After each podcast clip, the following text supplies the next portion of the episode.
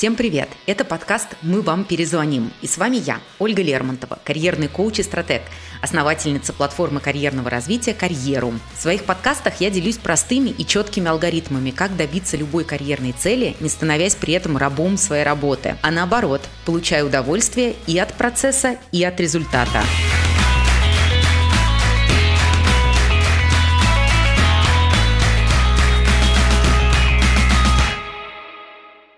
Сегодня я расскажу вам, как низкая самооценка может помешать буквально на каждом этапе карьеры и дам три рекомендации, которые помогут стать увереннее в себе. Привет! Сегодня поговорим про самооценку и барьеры, которые она ставит нам на разных этапах нашей карьеры, и про способы, которые помогут эти барьеры преодолеть. Одна из клиенток мне недавно написала, чувствую себя обманщицей, как будто меня случайно наняли, я всех обманула и теперь меня выгонят. Честно признаюсь, я мыслила так достаточно часто. Когда пришла на программу развития в Microsoft, когда я поступила на MBA-программу в INSEAD, тогда мне вообще казалось, боже, что я здесь вообще делаю? Здесь все такие умные консультанты и бизнесмены, а я даже не планирую открывать свое дело или, например, работать в консалтинге. В общем, самооценка у меня была своя болезненная история. Я потратила несколько лет, чтобы сформировать положительное мнение о себе и доверять ему больше, чем оценке других. И сейчас это одно из моих самых любимых направлений коучинговой работы – помогать клиентам перевоспитывать их внутренних самозванцев. Самооценка – это база, на которую опирается большая часть нашей жизни и карьеры. Если эта база слишком хрупкая или вообще держится, извините, на соплях, как старый деревенский дом, то построить на ней практически ничего не получится. Принято думать, что это касается в основном темы денег и повышений. Мол, если самооценка низкая, то стыдно просить. Но это на самом деле не так. Самооценка – основа и для других этапов карьеры тоже. Первый карьерный этап, которому вредит самооценка, это выбор работы. Поделюсь одним кейсом, который очень хорошо отражает, как неадекватная самооценка и внутренний самозванец мешают получить реально хорошую работу. Ко мне на коучинг пришла девушка, чтобы выстроить стратегию поиска работы. Я посмотрела ее резюме и удивилась. У нее в 27 лет уже был руководящий опыт, несколько успешно реализованных проектов и много навыков. Я таких людей э, называю T-shaped professional. Это когда человек явно является экспертом в своей области при этом разбирается еще во многих других, и у него развитый набор э, там, мягких навыков, soft skills. Но в списке желаемых мест работы этой девушки были в основном какие-то no-name компании, которые вообще никак не коррелировали с ее опытом. И чтобы э, подтолкнуть ее к мысли о том, что она вообще-то крутой профессионал, я ее спросила, а как вы сами считаете, как вот этот ваш опыт соотносится с э, вот этими компаниями? И она ответила, что на уровень таких компаний, как, например, Google или Microsoft, она даже не претендует, что это для нее вообще за гранью возможного. А в итоге, чем закончилась эта история? Она получила от нескольких компаний своего списка ответ, что она overqualified, то есть она слишком опытна для этой работы у них. И потом она получила офер в одну из топовых компаний международного уровня, несмотря на то, что она была до этого уверена, что она этого недостойна. Второй карьерный этап – это резюме-интервью. По сути, резюме-интервью – это продажа себя. Продажа себя как специалиста, своих навыков и достижений. Какую продажу можно считать успешной? Которая демонстрирует все выгоды, которые получит покупатель, если заключит сделку. А, что происходит в российской реальности, где принято быть скромным? Работодатели видят типичные резюме, составленные по одному и тому же шаблону с э, headhunter.ru и получают на интервью одни и те же ответы, типа «я э, коммуникабелен и стрессоустойчив». А кандидаты просто стесняются обозначать свой вклад реальный в проекты, которые они вели, и оцифровывать его. Ведь, ну, я же не один это делал, это же не только моя заслуга. Поэтому очень важно работать с самооценкой именно в этом ключе. Учиться выделять именно свои достижения в общем деле и рассказывать о них так, э, как будто вы продаете 12-й iPhone Pro, а не галоши на рынке в Дубае, которые даже бесплатно мало кому нужны. Третий этап, где самооценка ставит барьеры для нас, это подписание оффера. Осенью я записала собственный мастер-класс Great Deal, как получить офер мечты. И знаете, какую обратную связь я получила после? Большая часть сообщений была в духе «Ольга, вы перевернули мой мир. Я не знала, что вообще можно торговаться». И в этом, как мне кажется, основная ошибка русскоязычных специалистов, которых еще со времен школы научили, что есть учитель, и он главнее, и есть работодатель, и он тоже главнее, а если главный озвучивает условия, то спорить уже нельзя. Ну и плюс кажется, что, наверное, я большего и не заслуживаю, раз не предлагают, а раз не предлагают, значит и спрашивать не стоит. И если воспоминания о школе во взрослом возрасте стереть уже очень сложно, то научиться себя оценивать в отрыве от предложений работодателей очень даже реально.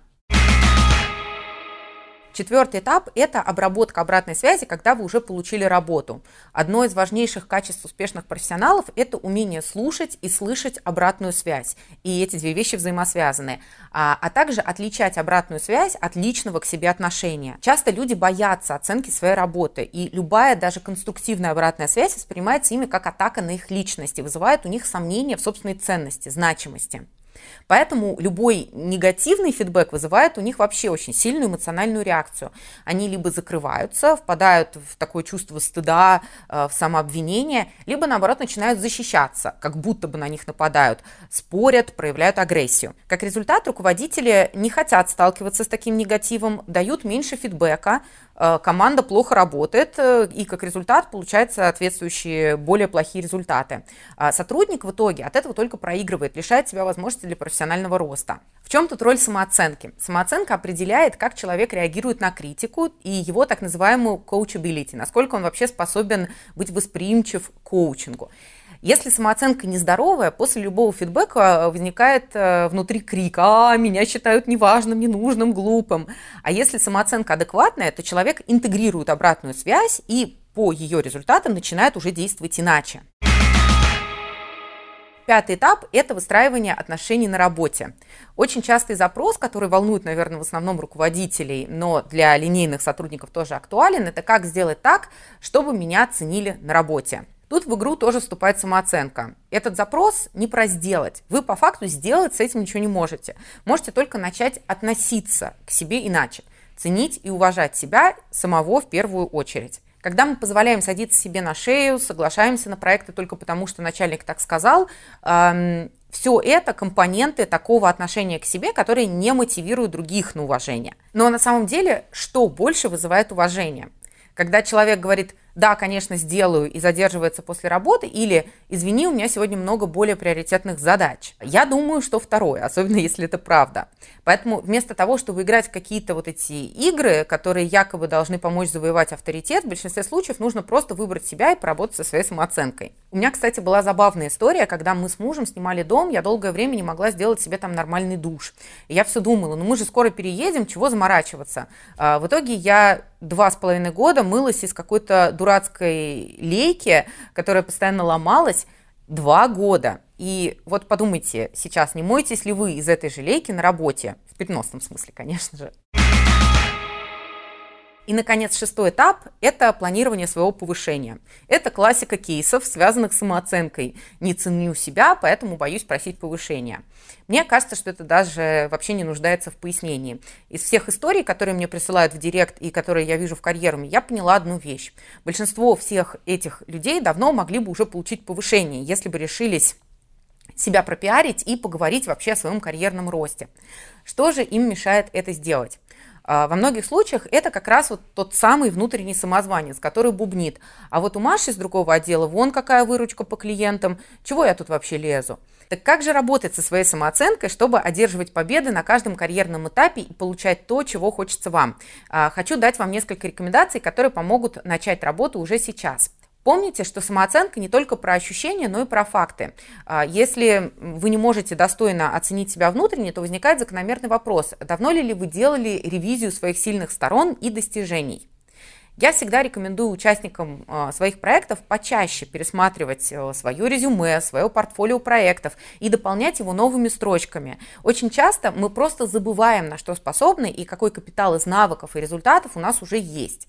Поэтому создание CV или даже мастер-файла своей карьерной истории, о котором я рассказываю в курсе «Эффективное интервью», может быть очень терапевтичным процессом. Кстати, многие мои клиенты и участники карьеры так и говорят. Создание резюме – это почти как психотерапия внутреннего самозванца. Если вам пока сложно находить свои достижения или даже создавать их, то вспомните принцип гибкого ума от Кэрол Дуэк. Я этот принцип очень люблю, и суть его в том, что успех – это не нечто врожденное, что кому-то дано, а кому-то нет. Это результат практики и наших собственных вложений.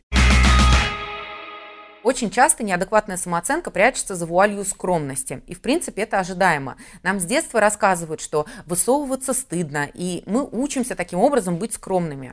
Лишний раз не задавать вопрос, не лезть, не пробовать. Но это самая настоящая удавка на шее нашей самореализации. И я предлагаю смотреть на нее не как на ценность, принятую в нашем обществе, а как э, особенность воспитания, которая когда-то была актуальна, а сейчас уже нет. И раз это идет от воспитания, значит, это не данность, а навык, которому мы когда-то научились. И значит, мы можем ему разучиться. Так же?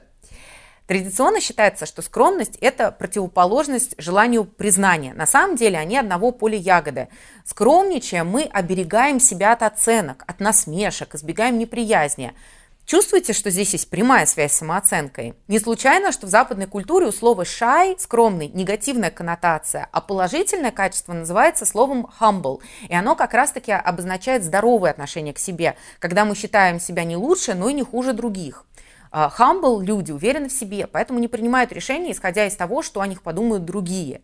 Ну, вот, собственно, и выбираете. Вы хотите быть э, shy и верить в миф о скромности, или все-таки развивать себе humility и тем самым отрастить адекватную самооценку. Перфекционизм – одна из частых причин проблем с самооценкой. Мы стремимся всем нравиться, стремимся делать свою работу на 110 баллов, сравниваем себя с другими, чтобы оценить, идеальны ли мы или еще нам стоит попотеть.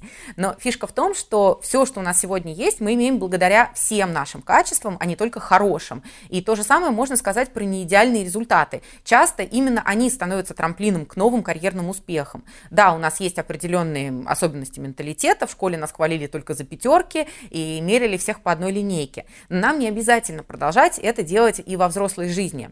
С вами была я, Ольга Лермонтова, и вы слушали мой подкаст о карьере, благодаря которому вам точно перезвонят. В следующем выпуске мы обсудим топ самых распространенных карьерных проблем. До встречи!